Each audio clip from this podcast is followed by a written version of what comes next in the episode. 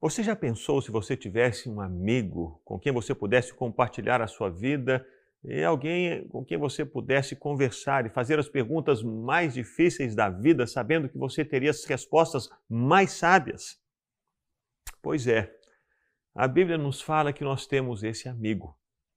Quando o Senhor Jesus estava para subir aos céus, ele prometeu aos discípulos que ele enviaria o Espírito Santo. E um dos termos que Jesus usa para o Espírito Santo é paracletos, chamado para o lado, chamado para estar ao lado. E o Espírito Santo foi derramado sobre os irmãos e as irmãs naquele tempo.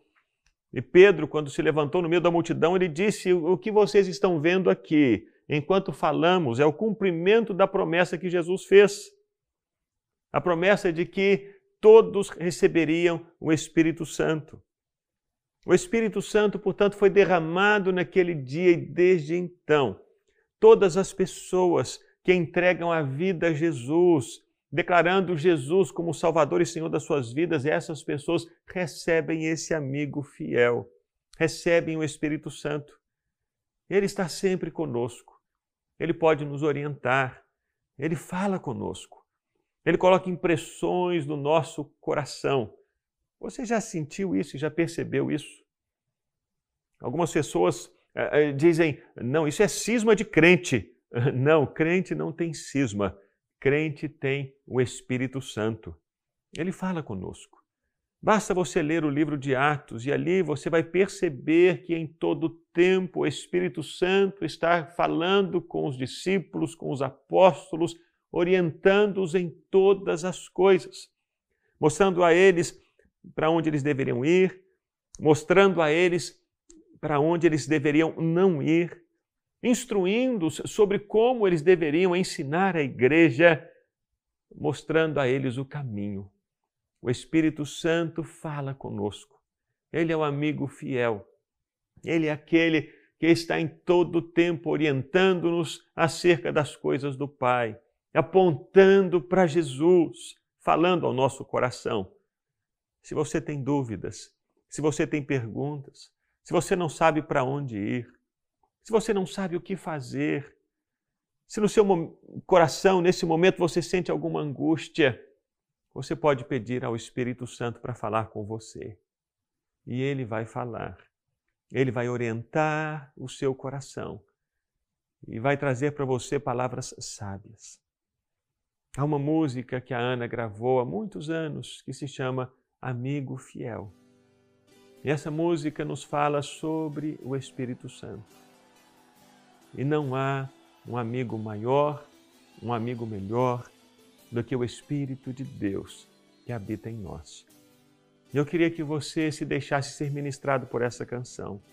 Abra os seus ouvidos, abra o seu coração e receba agora essa ministração do Espírito Santo de Deus na sua vida.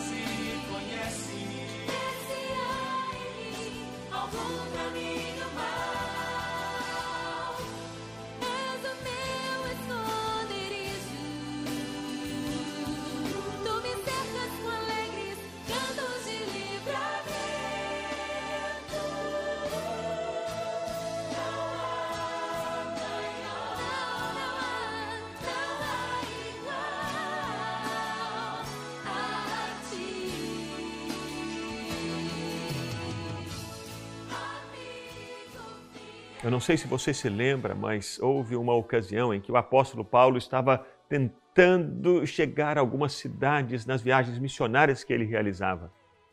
E Lucas, que registrava essas viagens, claramente disse que o Espírito Santo não deixou Paulo entrar em um lugar, impediu Paulo de entrar em outro lugar, direcionou Paulo nas viagens missionárias. E foi então que o apóstolo Paulo desceu para Troade, teve um sonho, uma visão de um varão macedônio e entendeu que o Espírito Santo os estava enviando para Macedônia.